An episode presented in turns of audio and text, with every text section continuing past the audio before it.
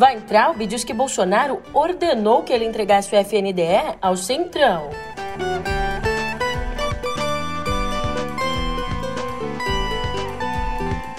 E deputado apura a compra feita pelo Exército de 3 milhões e meio de reais em próteses penianas.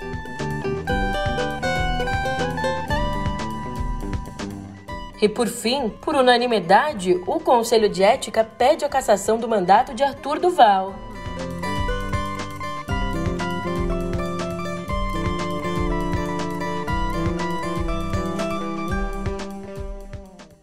Ótimo de uma ótima tarde, uma ótima noite para você. Eu sou a Julia Keck e vem cá, como é que você tá, hein? Eu sei, você leu a FNDE no título e deve ter pensado, isso de novo? E não, esse não é um episódio repetido.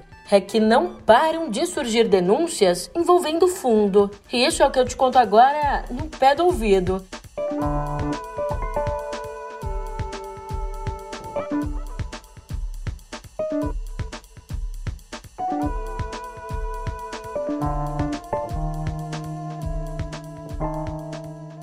Pois bem, você já sabe o assunto de abertura é FNDE, então eu não vou enrolar não. Como você bem sabe, o Fundo Nacional para o Desenvolvimento da Educação tem sido foco das mais recentes denúncias de corrupção no governo. Agora, a nova acusação é de que o FNDE foi entregue ao Centrão por ordem do presidente Jair Bolsonaro.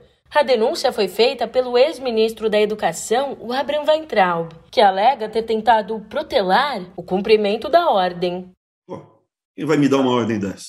Meu chefe. Ele falou: você vai ter que entregar o FNDE para o Centrão. Eu falei, presidente, não faça isso, eu preciso. Daí eu fiquei o quê? Está até no jornal documentado, eu fiquei adiando o máximo que eu podia, o máximo que eu podia, fiquei adiando. Por quê? Porque isso também dá para checar. Eu subi toda a governança, as regras do processo decisório do, FND, do FNDE. Tem, inclusive, fazer um, um conselho, um board decisório para o FNDE não ficar, o presidente do FNDE não se reportar só ao ministro da, da, da Educação, se reportar ao ministro da Economia e o da Casa Civil. Na época era o, era o, era o Braga Neto. Tentei, eles não, o, o Braga Neto não quis. Aí chegou o general Ramos com essa estratégia, que eu considero muito equivocada, de colocar o Centrão para dentro do governo. E ele começou realmente a trazer essa turma para dentro, frequentar cada vez mais e convencer o presidente. E a partir daí eu acho que a gente foi expulso, né? Os conservadores foram expulsos. Em junho de 2020, o Marcelo Lopes da Ponte foi nomeado presidente do FNDE. Antes, ele era assessor do presidente nacional do PP, Ciro Nogueira, que hoje é ministro da Casa Civil. Já Lopes da Ponte, o presidente do FNDE, disse em depoimento à Controladoria Geral da União que o pastor Arilton Moura fazia insinuações sobre propinas, com frases como: Me ajuda que eu te ajudo. Lembrando aqui que Arilton Moura e o também pastor Gilmar Santos são acusados de montar um gabinete paralelo dentro do MEC para liberar verbas a municípios em troca de dinheiro e até mesmo em troca de ouro. E, em conversas com prefeitos, o então ministro da Educação, o Milton Ribeiro, disse que a ordem para dar prioridade aos pastores partiu de Bolsonaro. E essa história aí já chegou no Senado. Ali no Senado, os governistas entraram em campo para barrar a criação de uma CPI do MEC. Olha só, uma das estratégias dos governistas é instalar uma outra CPI para investigar irregularidades não especificadas no MEC durante os governos de Temer, Dilma e Lula. Aliás, a oposição diz ainda que o ministro Ciro Nogueira está usando orçamento secreto para tirar assinaturas do requerimento para a criação da CPI. Falando em Lula, segundo o painel, a perspectiva de uma candidatura única da terceira via e também o crescimento de Bolsonaro nas pesquisas eleitorais estão por trás do encontro que Lula teve em Brasília com senadores de outros partidos. Isso porque cresce no PT o temor de isolamento, já que, até agora, só os aliados históricos do PT embarcaram na candidatura de Lula, como o PCdoB, o PV e, relutantemente, o PSB. E já que a gente tocou aqui na terceira via, ontem a bancada do União Brasil lançou a pré-candidatura ao Planalto do presidente da legenda, o Luciano Bivar. além de embaralhar a candidatura da terceira via, onde já estão Simone Tebet e os tucanos João Dória e Eduardo Leite, esse movimento dos parlamentares joga uma pá de cal nas pretensões do ex-ministro Sérgio Moro de disputar a presidência. Lembrando que Sérgio Moro está afiliado à União Brasil. Agora, presta atenção. Virando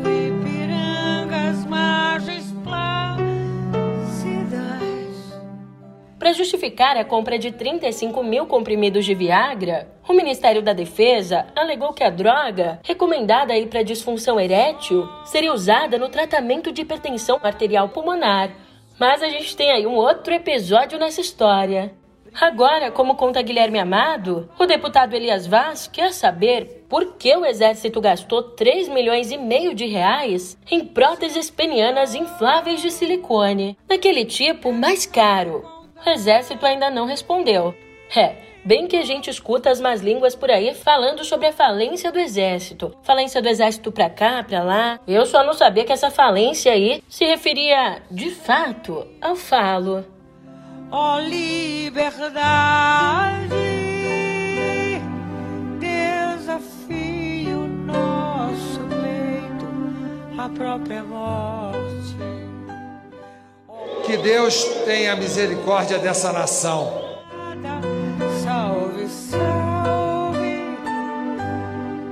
Aliás, embora a Anvisa autorize o uso do Viagra contra a hipertensão arterial pulmonar, os comprimidos de 25 miligramas e 50 miligramas, comprados aí pelas Forças Armadas, estão acima da dosagem recomendada, a dosagem de 20 miligramas.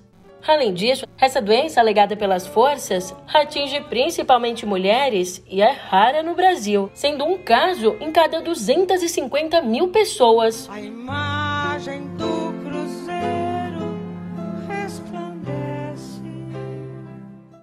E mudando de assunto, ontem o Conselho de Ética da Assembleia Legislativa de São Paulo aprovou por unanimidade o relatório que pede a cassação do deputado Arthur Duval. Ele é acusado de quebrar o decoro parlamentar após o vazamento de um áudio no qual fazia comentários machistas em relação a mulheres ucranianas. Mano, só vou falar uma coisa para vocês. Acabei de cruzar a fronteira a pé aqui da da da Ucrânia com a Eslováquia. Maluco, é, eu juro por eu nunca na minha vida, ó, eu tenho 35 anos, cara, eu nunca na minha vida, nunca, nunca vi nada parecido assim em termos de mina bonita.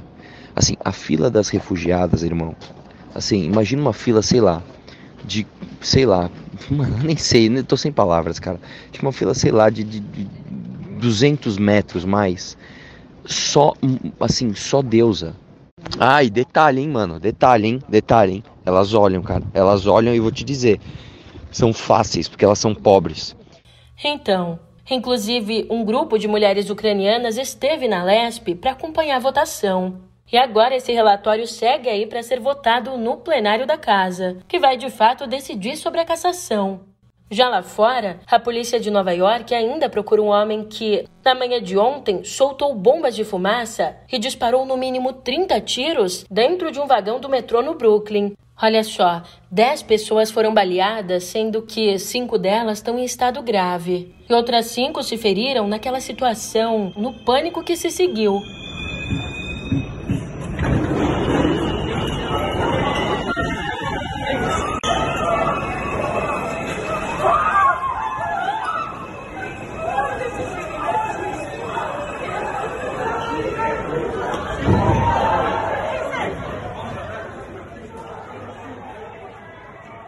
Ainda, os policiais enfrentam uma dificuldade a mais porque as câmeras de segurança na estação da Rua 36 não estavam funcionando. Segundo testemunhas, o atirador usava uma máscara de gás e um colete parecido ao de trabalhadores da construção. Já pela noite, as autoridades disseram estar à procura de Frank James, um homem de 62 anos que alugou uma van possivelmente usada pelo criminoso. Ainda não se sabe o grau de envolvimento dele no caso. E falando assim, esse até parece um caso isolado. Mas, desde o início do ano, os Estados Unidos registraram 150 tiroteios com mais de três vítimas, ou seja, quase um tiroteio por dia. Lá atrás, durante a campanha eleitoral, o presidente Joe Biden havia prometido mais rigor no controle de armas, mas o lobby da indústria armamentista, especialmente entre os republicanos, não permite que projetos nesse sentido avancem. E na Rússia, ontem, o presidente russo Vladimir Putin disse que as negociações de paz com a Ucrânia chegaram a um beco sem saída. Além disso, classificou como falsas as provas de atrocidades cometidas pelos soldados russos em Bucha, ali nos arredores de Kiev. Segundo Putin, aspas, as operações militares vão continuar até atingirem os objetivos. Enquanto isso, também ontem, o governo da Ucrânia afirmou ter capturado o político e oligarca Viktor Medvedchuk, um dos principais aliados de Putin no país. Acusado de traição, ele estava em prisão domiciliar e fugiu depois da invasão russa, que começou lá no dia 24 de fevereiro. Os analistas apontavam Medvedchuk como potencial chefe de um governo pró-Rússia caso a Ucrânia tivesse sido rapidamente dominada.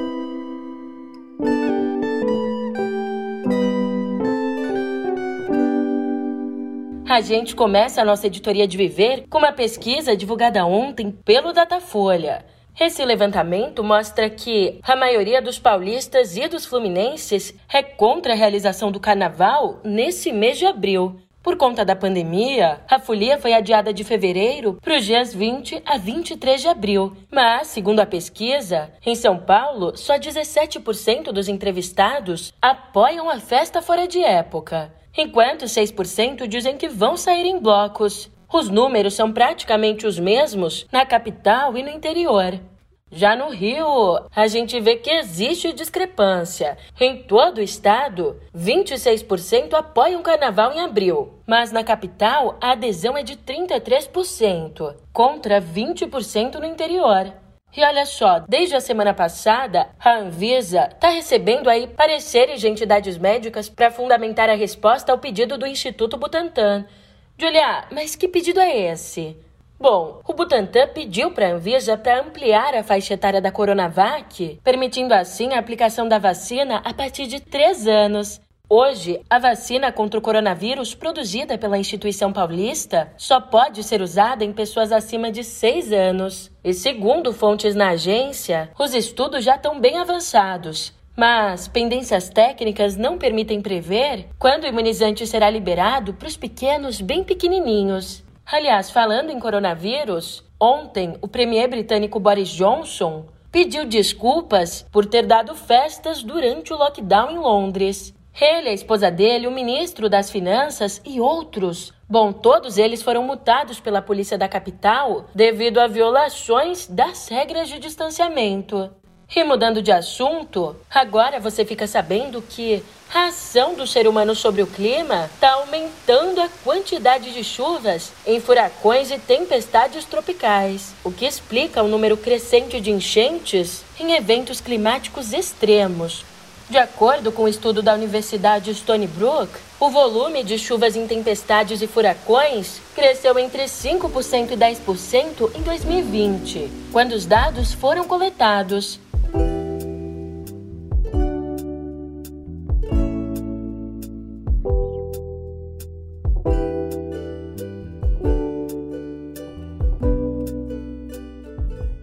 Assim que é bom!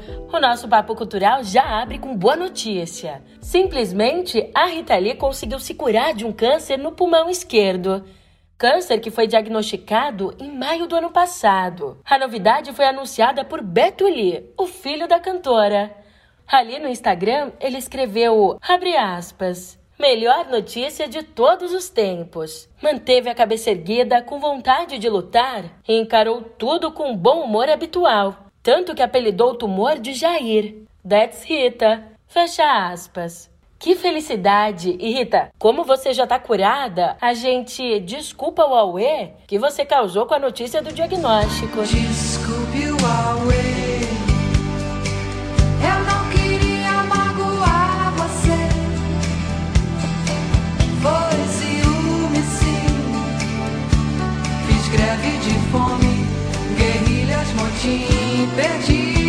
cabeça.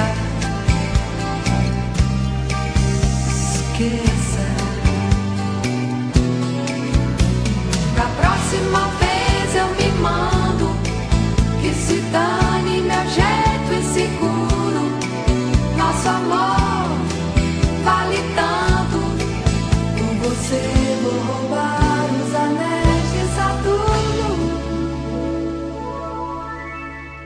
E se você ouviu o podcast ontem, já tá sabendo que amanhã fãs de todo mundo vão poder assistir o novo filme do universo Harry Potter, o longa Animais Fantásticos: Os Segredos de Dumbledore. The world as we know it is coming undone. Things that seem unimaginable today will seem inevitable tomorrow.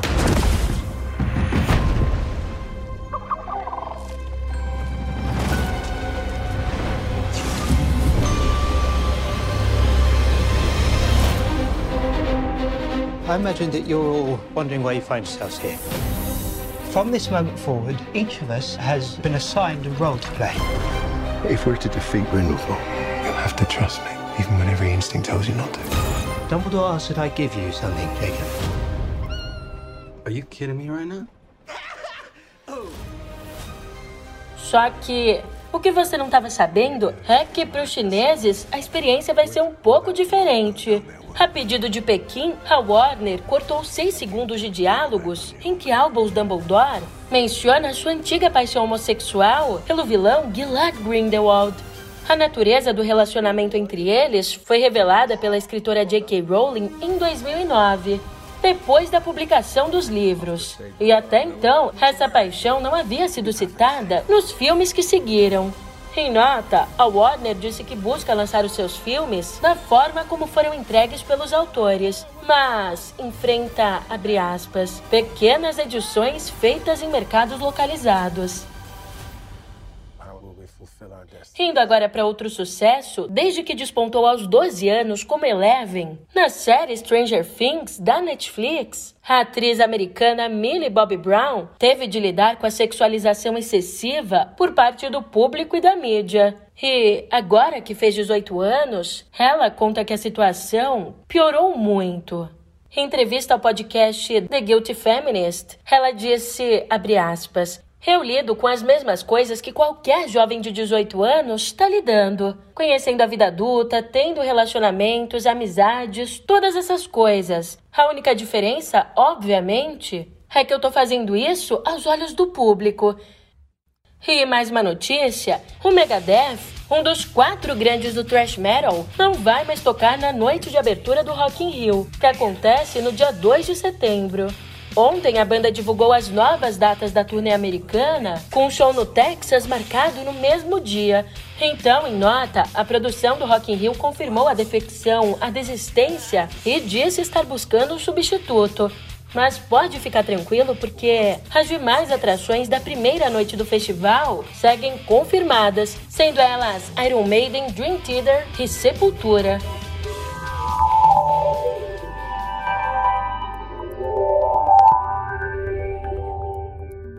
Pois bem, depois que várias e várias empresas suspenderam as atividades na Rússia desde a invasão da Ucrânia, ontem a Nokia também anunciou que vai deixar o território russo e que demitirá parte dos funcionários no país. O anúncio da companhia, que possui 2 mil funcionários na Rússia, acontece um dia depois da Ericsson suspender as atividades no país. A partir de um e-mail, a Nokia declarou: Infelizmente, nessas circunstâncias, as demissões são inevitáveis. No entanto, propomos transferir alguns cargos fora da Rússia. Durante um discurso num evento sobre privacidade que aconteceu em Washington, nos Estados Unidos, o CEO da Apple, o Tim Cook, criticou a eventual aprovação de medidas para regulamentar a loja de aplicativos App Store lá nos Estados Unidos. Ele argumentou que a prática de sideloading, que permite baixar aplicativos fora da App Store, pode trazer riscos de segurança para quem usa iPhone. E ó, para você entender, lá nos Estados Unidos, os legisladores estão trabalhando em novas regras para enfraquecer o domínio da Apple no mercado de aplicativos, acusando a Big Tech de ser monopolista. E ufa! Depois de tantas notícias, eu tô indo nessa. Mas é claro que eu te vejo por aqui amanhã. Até lá!